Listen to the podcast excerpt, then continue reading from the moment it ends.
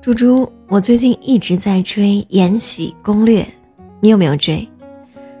在《延禧攻略》上，我总结到了一个道理，就是你要做一个不好惹的人，当然一定要善良。好了，我们今天来分享一篇文章，来自南川大叔，请做一个不好惹的姑娘。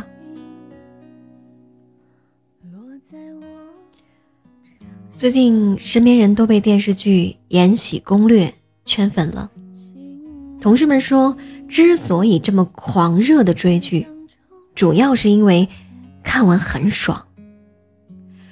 主角魏璎珞不是一般偶像剧里受人欺负的傻白甜，靠傻劲儿闯天下，靠男人解救，遇到危险就哭哭啼啼、泪水连连，而是一个不好惹的姑娘。你给我一尺，我就还你一棍。我不嚣张跋扈，但受到欺负，也不会忍气吞声。刚入宫的时候，魏璎珞就因为绣工出众，惹来了其他宫女的嫉妒。宫女锦绣嫉妒魏璎珞在当天刺绣考试中被领事公公赞赏，晚上睡觉的时候故意将一壶茶水。倒在了璎珞的被褥上。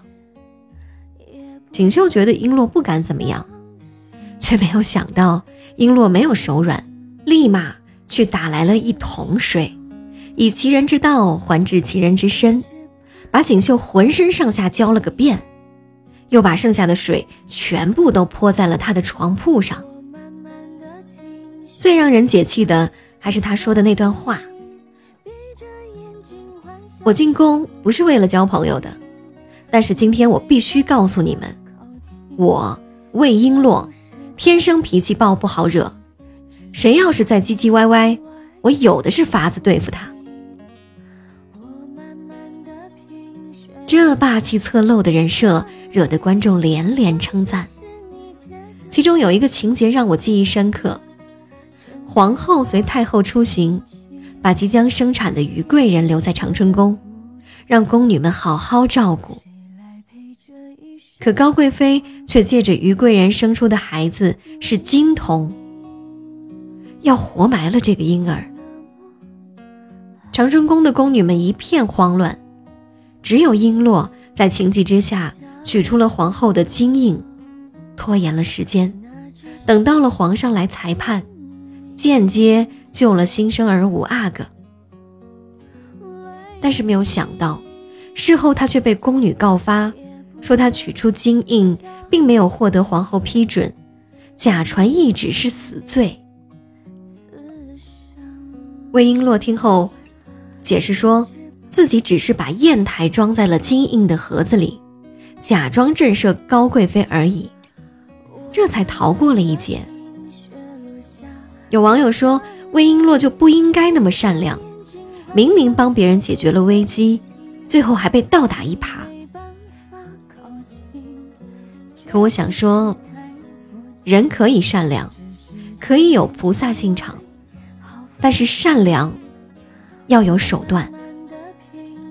假如魏璎珞只顾救人，就真的搬出皇后金印来，不仅不能服众，还会将自己置于危险境地。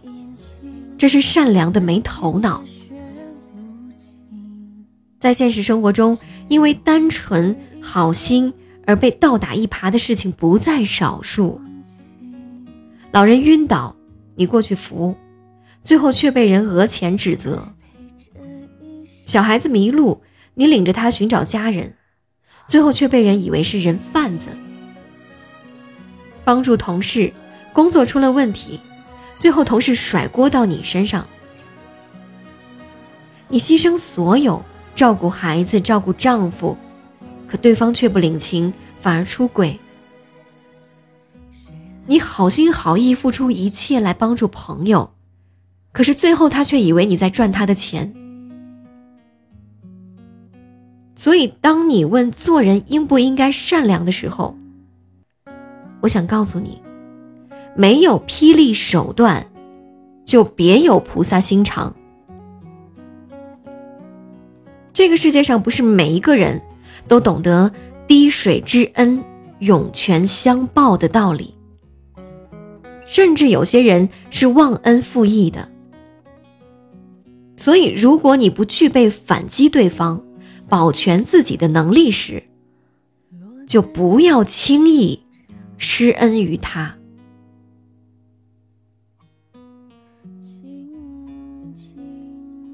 在职场上，《欢乐颂》里的关雎尔，自己工作还没有做完，就好心肠的接下同事的工作，做得好了不算他的，做得不好，同事却让他来背锅。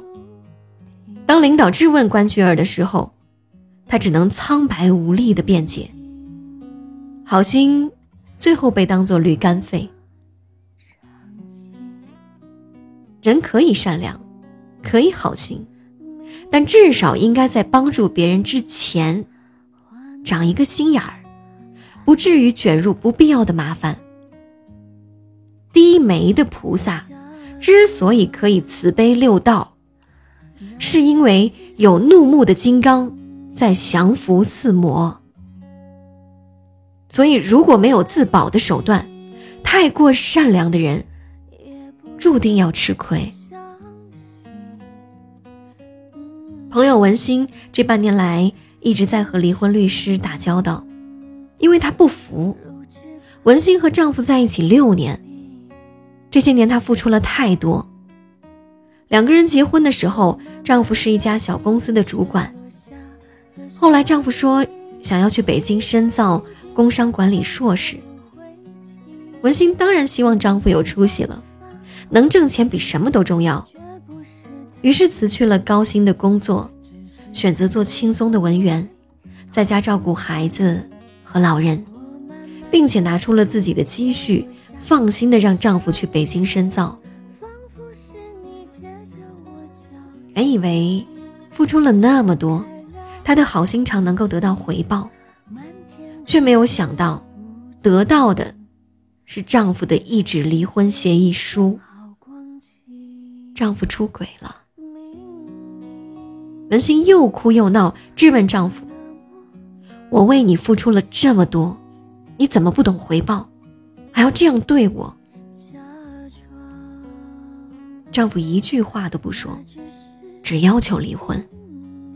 文心找来律师，因爱生恨的想要丈夫净身出户，但就现有的法律而言，根本没有净身出户一说，哪怕男人出轨了。文心想，那至少房子也要有我的一半吧。但是法院驳回了他关于房子的主张，因为根据规定，房子是男方父母出的钱，哪怕是婚后买的，哪怕登记了两人的名字，但对不起，女方没份儿。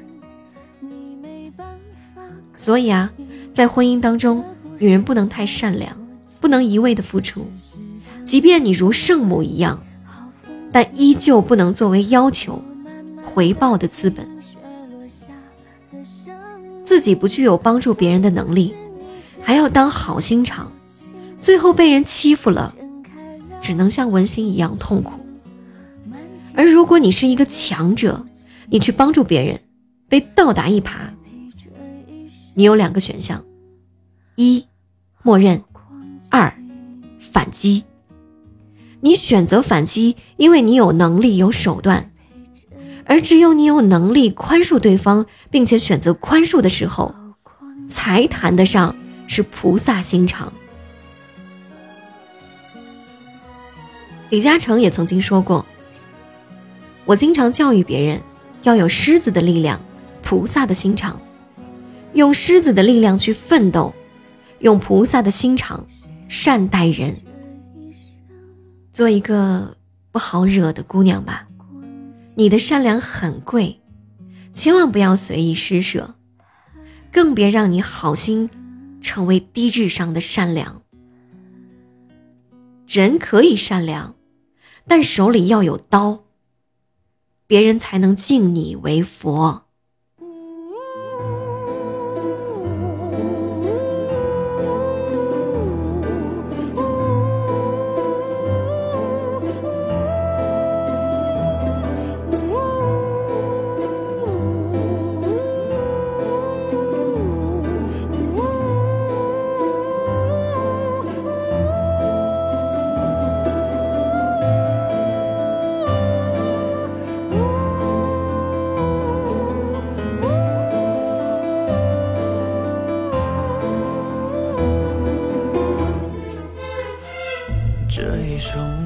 残留的是，